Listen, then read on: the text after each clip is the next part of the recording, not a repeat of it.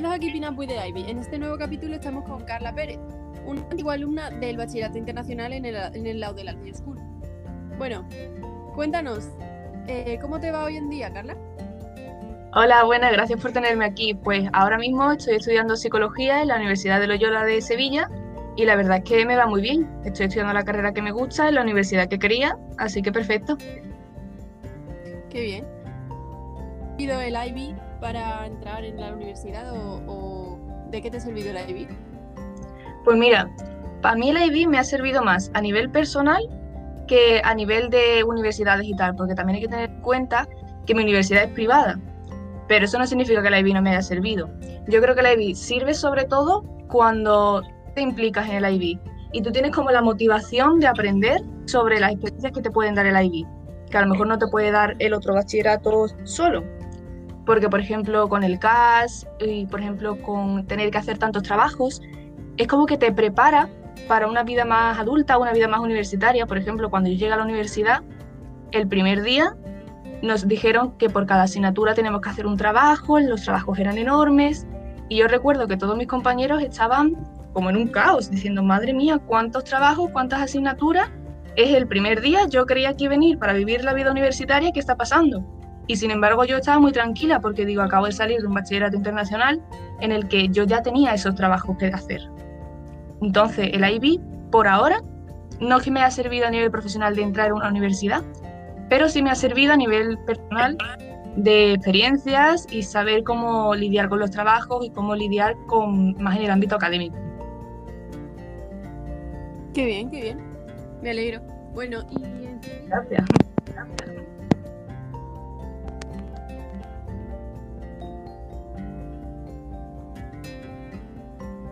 No se te ha escuchado. Joder. a veces no se me escucha y a veces no os he escuchado yo a vosotros. Bueno, eh, Mario, esto lo cortas, ¿no? Sí, sí. Vale. Bueno, ¿y por qué decidiste entrar al IB? Bueno, primero hay que destacar que mi curso fue lo que yo llamo los conejillos de India del IB. El IB en nuestro colegio empezó siendo obligatorio. Entonces yo verdaderamente como que no tenía otra opción. Yo quería seguir en el altillo porque había llevado toda mi vida ahí. Y, y pues nada, pues yo vi el IB como una oportunidad, no me quería cambiar de colegio y entonces entré en el IB. ¿Qué pasó? Que sí es verdad que luego a mitad de curso o así, dijeron que mejor el IB, que, era mejor que el IB fuese opcional. Entonces muchísima gente se salió del IB, pero yo decidí quedarme básicamente porque sabéis todos los trabajos que tenemos que hacer para el IB, ¿verdad? Pues yo prácticamente los tenía todos hechos.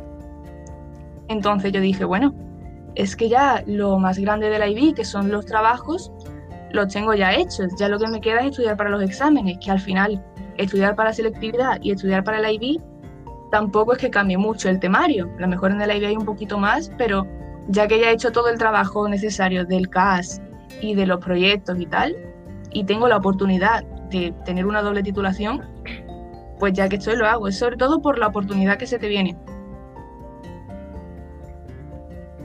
Y mi pregunta es, Carla, ¿cómo fue la experiencia de vivir el IB el primer año que se implementó?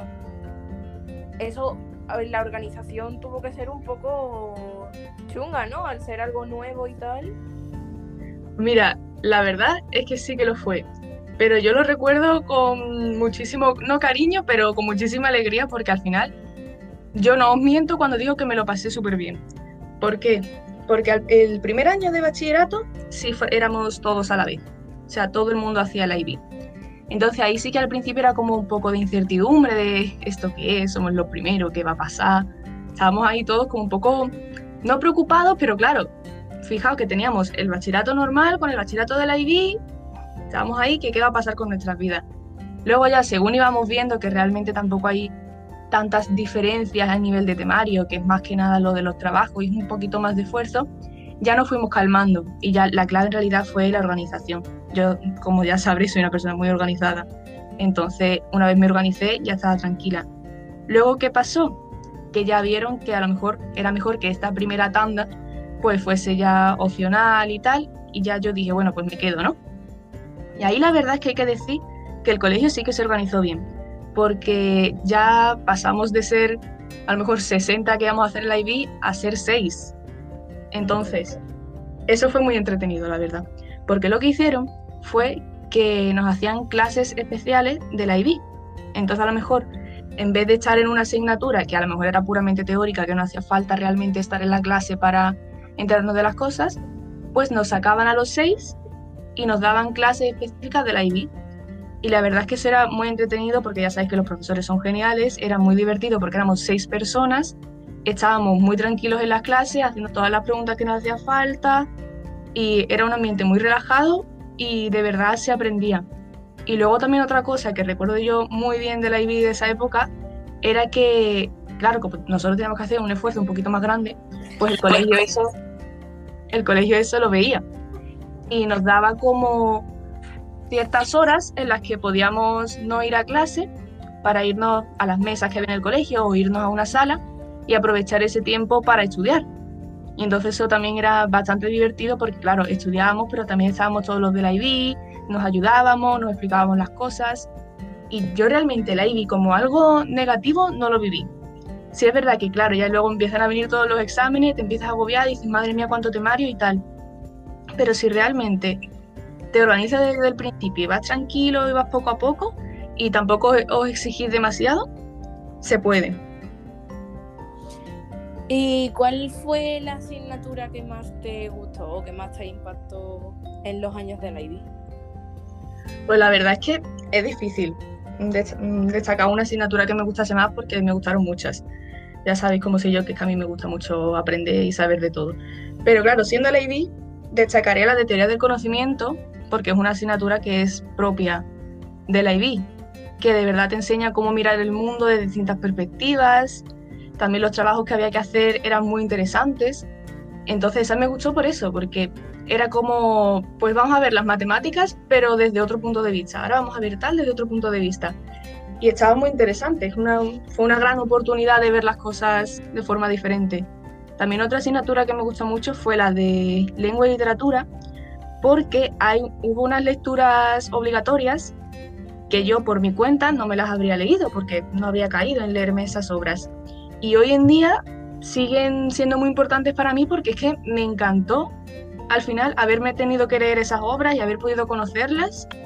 Entonces esa también la destaco porque más que nada por eso, por el aprendizaje, el conocer esas obras y tener la oportunidad de cursar esa asignatura. Bueno, Carla, y ya sabemos que para ser un estudiante de la IB necesitas eh, organizarte un poco. Entonces, ¿cuál fue tu rutina de, estudio entonces y cuál es tu rutina de estudio ahora que estás en la universidad? Pues mira, yo tengo que decir que yo soy un extremo que, no se puede seguir.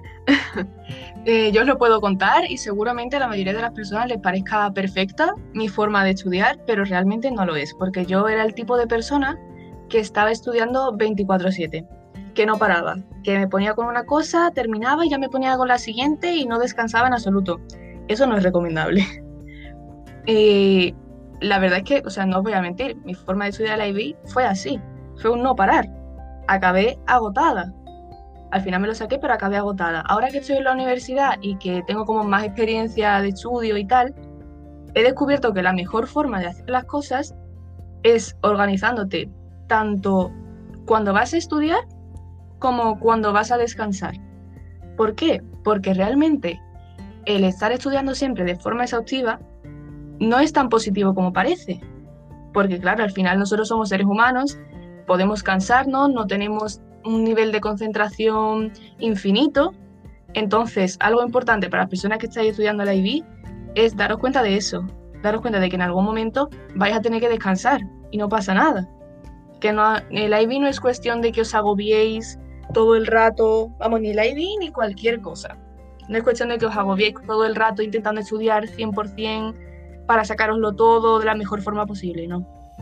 Vosotros también sois personas y tenéis que también aprender a descansar. Entonces, mi recomendación, si queréis alguna, es que hay que tener las cosas organizadas. Tenéis que saber qué es lo que estáis haciendo. También por qué lo estáis haciendo, porque eso también os motiva. Por ejemplo, fechas de entrega. ¿Cuándo tengo que entregar tal trabajo? ¿Yo cuánto tiempo voy a tardar en hacer tal trabajo? y os vais organizando. Yo tenía un calendario y ahí lo iba poniendo todo. Pues hoy me va a tocar hacer el trabajo de TOC, tal, de tal hora a tal hora, que luego lo de las horas os lo podéis saltar, porque al final, lo que os digo, somos personas y en algún momento, pues a lo mejor estamos muy cansados. Y no es cuestión de esforzarnos, es cuestión de saber nosotros cuándo funcionamos mejor y cuándo podemos realmente sacarle provecho al estudio que estamos realizando en ese momento. Entonces, organizaos lo que tenéis que hacer, ver qué hace falta que, hagáis tal semana, vais poco a poco y siempre que tengáis una rutina de, bueno, pues ahora voy a estudiar de tal hora a tal hora, tal asignatura y luego descanso. Os tenéis que dar esa recompensa y os tenéis que permitir eso de descansaros. Y os lo digo así porque yo no lo hacía y era una locura. Porque claro, yo no lo hacía y al final ¿qué pasaba? Que cada ciertas semanas me daba un bajón y ahí yo no podía estudiar durante a lo mejor dos días. Entonces eso no es bueno. Eh, lo que pasa es que, claro, yo mm, no me pasaba esto por el IB. A mí me pasaba esto porque yo soy así y me ha pasado en el IB tal como me ha pasado en primaria. Por eso, eh, yo quiero destacar que es importante daros cuenta de que sois personas, de que podéis descansar y de que, aun descansando y haciendo las cosas bien, vais a poder sacaroslo todo. Así que eso, lo importante aquí es organización ver todo e ir poco a poco a vuestro ritmo, sabiendo cuándo funcionáis mejor, cuándo funcionáis peor. Porque, por ejemplo, yo soy una persona que funciona mejor por la mañana. Entonces, a lo mejor a mí me viene muchísimo mejor levantarme a las 8 de la mañana y estudiar de 8 a 1 y luego estudiar un poquito por la tarde y a las 6 ya no hago nada. Pero a lo mejor yo conozco otra gente que es que no se puede levantar a las 8 de la mañana, se tiene que levantar por lo menos a las 12 de la mañana. Pero luego esa gente ¿qué hace? que estudia por la noche. Y le funciona esa rutina.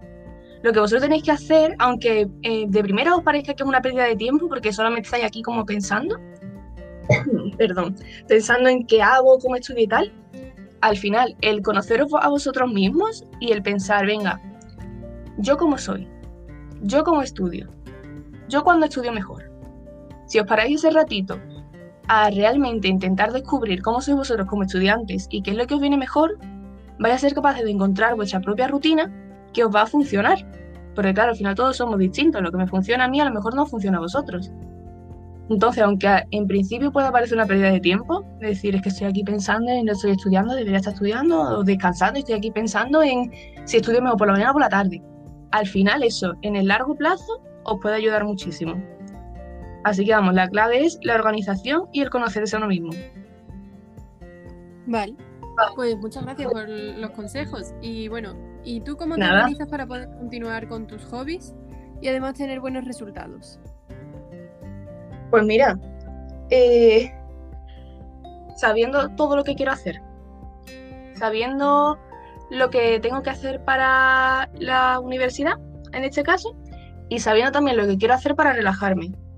Porque como os he dicho, yo soy una persona muy centrada en los estudios, entonces yo tiendo a olvidarme de mis hobbies. Entonces, ¿qué es lo que tengo que hacer para que esto no pase? Por ejemplo, os podía hacer listas. Yo me hago listas de, pues hoy quiero hacer tales cosas. También quiero hacer tales cosas, pero de descansar. Como una forma de organizarse, no solamente en, en los términos académicos, pero también organizaros un descanso. También para obligaros a salir de ese bucle de estudio continuo. Porque muchas veces veis que hay muchísimas cosas y muchísimas entregas, muchísimos trabajos, muchísimas cosas que hacer y nos quedamos así pensando y decimos, madre mía, mm, me voy a morir, cuántas cosas tengo que hacer y realmente si os lo pautáis y vais a vale, tengo que hacer tal trabajo, pero tal trabajo es para dentro de tres meses. A lo mejor yo no tengo que hacer el trabajo entero hoy. Entonces la cosa es ser muy conscientes de lo que yo necesito hacer, cuánto tiempo tardo en hacerlo y también en lo que yo quiero hacer como no como estudiante, sino como persona, de nuestro hobby, de relajarnos o de cualquier cosa. Y, y eso, la cosa es tenerlo todo en cuenta, darnos cuenta de que todos somos personas y que también merecemos nuestro descanso y que muchas veces el descanso es bueno para el estudio. Porque yo no sé si os ha pasado que a lo mejor estáis mucho tiempo estudiando y os ofuscáis de que yo tengo que terminar este trabajo hoy.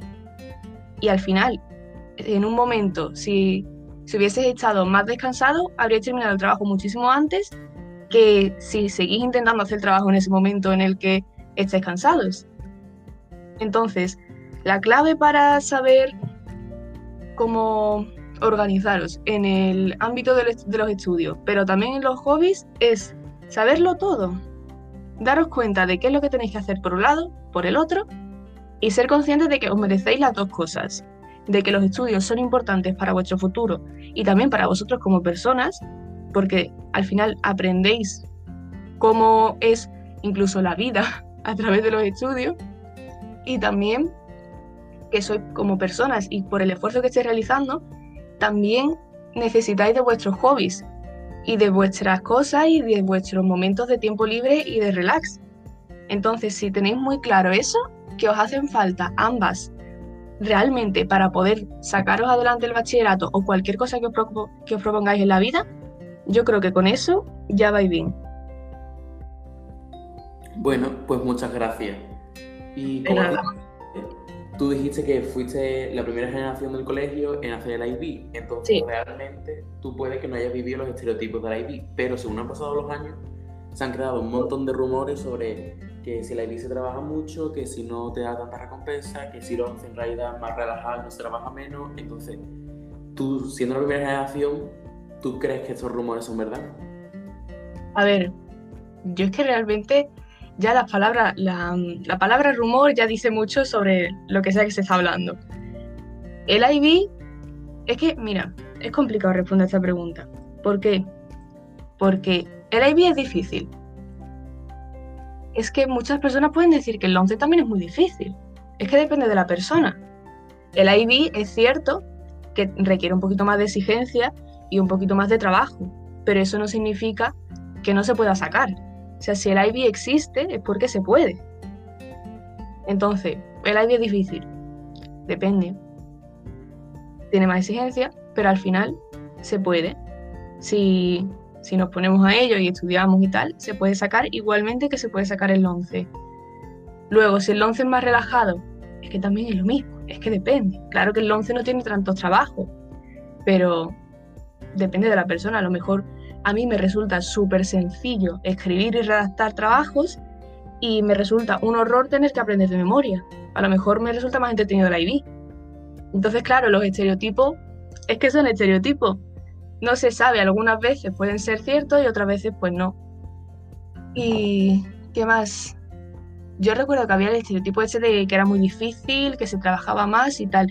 Claro, lógicamente se trabaja más, pero que no debe ser una barrera y debe ser algo negativo por el del IB, ¿sabes? ¿Qué más estereotipos hay?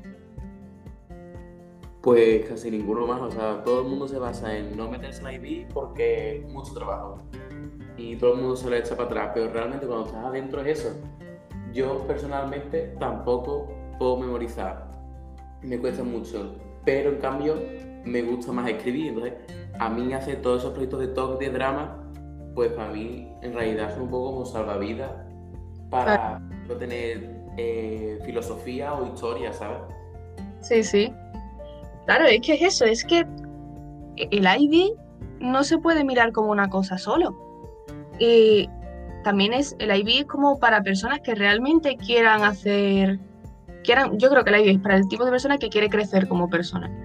Porque realmente con el IB aprendes competencias que no aprendes con el 11 que son pues eso de redactar, que yo solo noté muchísimo cuando entré a la universidad, porque ya estaba acostumbrada. Ya ese pánico principal de, madre mía, cuántos trabajos, no lo tuve. Entonces ya vas con esas competencias adquiridas. El IB no es solamente una titulación, pero también hay que ver cómo lo vives tú y cómo tú le sacas el provecho al IB. También está lo de lo que dice todo el mundo de el IB no sirve para nada. A ver, a mí ya os he dicho que para entrar a la carrera pues no lo sé, a lo mejor el de el de el que me seleccionó dijo, ay, mira, un bachillerato internacional, qué gracioso, y no se sabe, a lo mejor sí. Pero sí es verdad que lo que me han dicho a mí en el servicio de empleabilidad de mi universidad es que, aunque al final no te cojan por el IB específicamente, el IB, o sea, tener puesto tú en tu currículum que has hecho un bachillerato internacional, es bueno aunque sea por la curiosidad humana del reclutador que diga, ¿esto qué es? ¿Hay visto qué significa bachillerato internacional? Y ya por eso quiera empezar a tener una conversación contigo. Y diga, voy a, voy a hablar con este candidato nada más que para que me cuente esto qué es. ¿Sabe? Puede ser un factor diferenciador que eso, que te diferencia de otras personas que no lo tienen.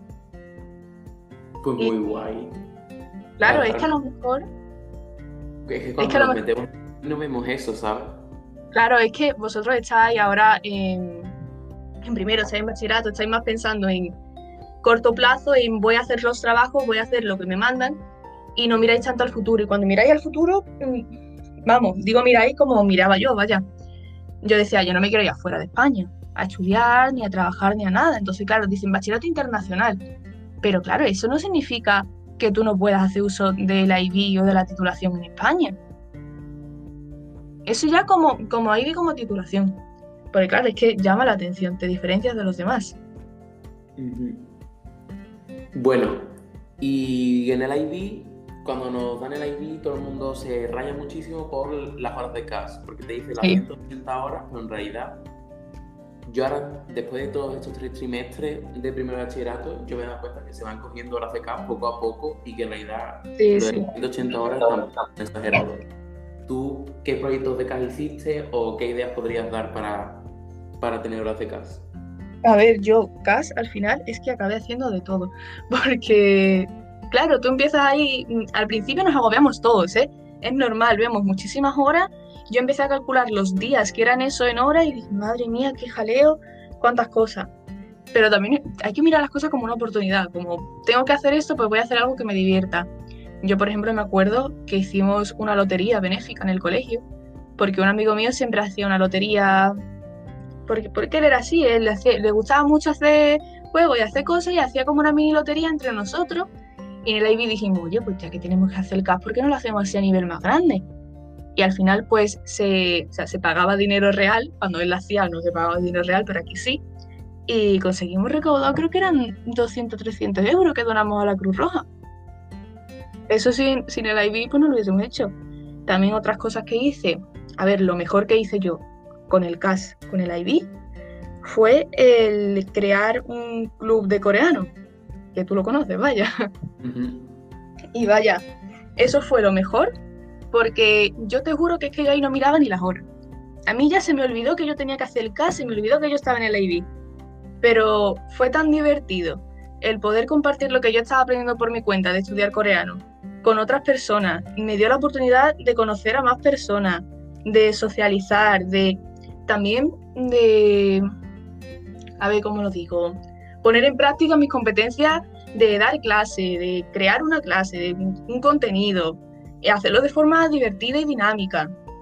Entonces, yo lo que puedo recomendaros para el IB y para el CAS es que busquéis algo que os gusta, algo que realmente os motive y que realmente no sintáis que estáis haciendo horas de CAS. Que estéis haciendo algo y que digáis, anda, mira, eso me sirve también para el CAS. Y que sea divertido. Por ejemplo, cogí una cosa que os gusta, que fue para mí el estudiar coreano, y decidí compartirla con los demás. También tuve la suerte de que tenía gente interesada, que eso la verdad se lo agradezco muchísimo a todas las personas que venían a las clases, porque era muy entretenido. Entonces podéis hacer cosas así, buscar cosas que os gustan e intentar encontrar una forma de compartirlo con los demás.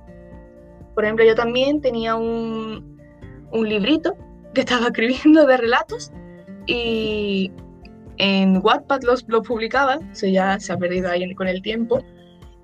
Pero claro, como el, el cast también es creatividad, pues dije, venga, pues tal, me pongo aquí y intento escribir más relatos y tal. Y eso también potenció mi creatividad y, vamos, y me lo pasaba genial. Es que el caso al final es eso, es buscar tú las oportunidades de hacer bien con algo que ya te gustaba. Y bueno, para terminar la entrevista ya, tú ahora mismo, después de los dos años de la universidad y ver todas las cosas buenas que has podido sacar de la IB, ¿tú se lo recomendarías a los alumnos de cuarto de la ESO y a cualquier persona que esté en bachillerato también para que se cambie la IB o entre a la IB? Yo recomendaría la IB solamente a las personas que realmente tienen motivación para aprender y motivación para crecer como personas. porque al final el IB está hecho para las personas que realmente se implican y que realmente hacen las cosas no por tener una titulación, sino por, por esto, por el decir, venga, voy a intentar hacer esto. Que muchas veces muchas personas se meten en el IB por impulso. bueno, pues ya que está aquí me meto. Pero al final viene bien tener ese impulso algunas veces, porque yo creo que ya que tienes la oportunidad de hacer el IB, yo lo haría. Porque es una oportunidad única en la vida, porque el bachillerato no lo vas a hacer en otro momento de tu vida. Una carrera a lo mejor sí, pero el bachillerato no.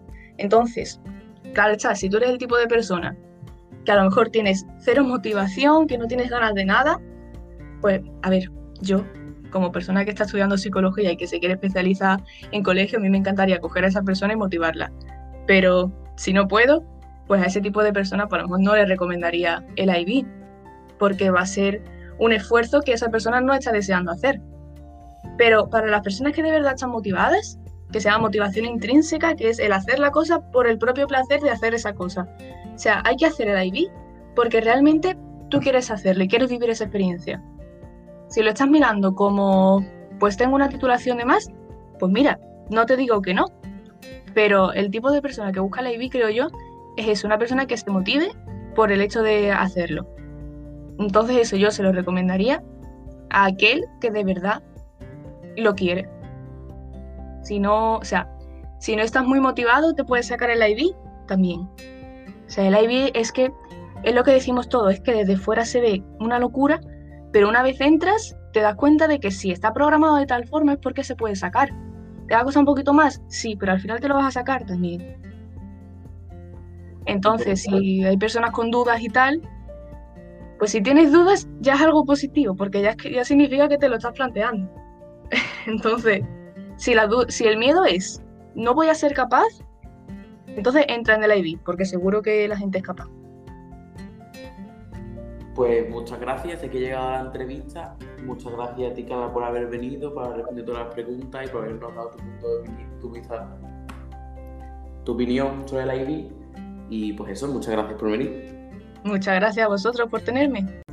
Bueno, pues para terminar eh, el, episodio, el episodio de hoy de Keeping Up with the ID, vamos a hablar un poco de los proyectos de CAS que eh, se han llevado a cabo o que se están preparando ahora mismo. El primero que tenemos es una recogida de basura que hicimos el 2 de mayo detrás del Colegio San José Obrero eh, con la organización de Zero Waste Jerez. Yo fui y fue, mm, o sea, me lo pasé genial, fue una experiencia, una experiencia de 10 de 10. Mm, me lo pasé súper bien, me reí un montón y además recogimos un montón de basura. Y a pesar de que el descampado que limpiamos no quedó limpio del todo, porque obviamente era mucha basura y no éramos tanta gente como para poder recogerlo todo, quedó mucho más limpio de lo que estaba cuando llegamos. Y de verdad, es una muy buena experiencia, que después eso te sirve no solo ya si vas a hacerlo por el IBI o por voluntariado, sino mm, a nivel personal. Y genial, de verdad. Mm, lo recomiendo muchísimo a que lo hagáis todos, ya sea en un campo, sea en la playa, eh, con vuestra familia, con vuestros amigos, porque es genial. Además, está desarrollando ahora mismo un musical llevado a cabo por nuestra compañera Aurora y por nosotros que también hacemos el podcast, de que se basa en la película y álbum Key 12 de Melanie Martínez. Y ahora mismo pues se está desarrollando los diálogos y se están organizando las escenas con las canciones y se está también un poco pensando sobre la escenografía. Y realmente esperamos que se pueda llevar a cabo para fin de curso de este año el que viene o que por lo menos se pueda llevar a un teatro y, y realmente hacerlo en condiciones porque estamos echando nuestras horas, ¿sabes? Y bueno, pues hasta aquí ha llegado el final de nuestro episodio de Keeping Up with the Esperemos que os haya gustado y nos vemos en el próximo episodio.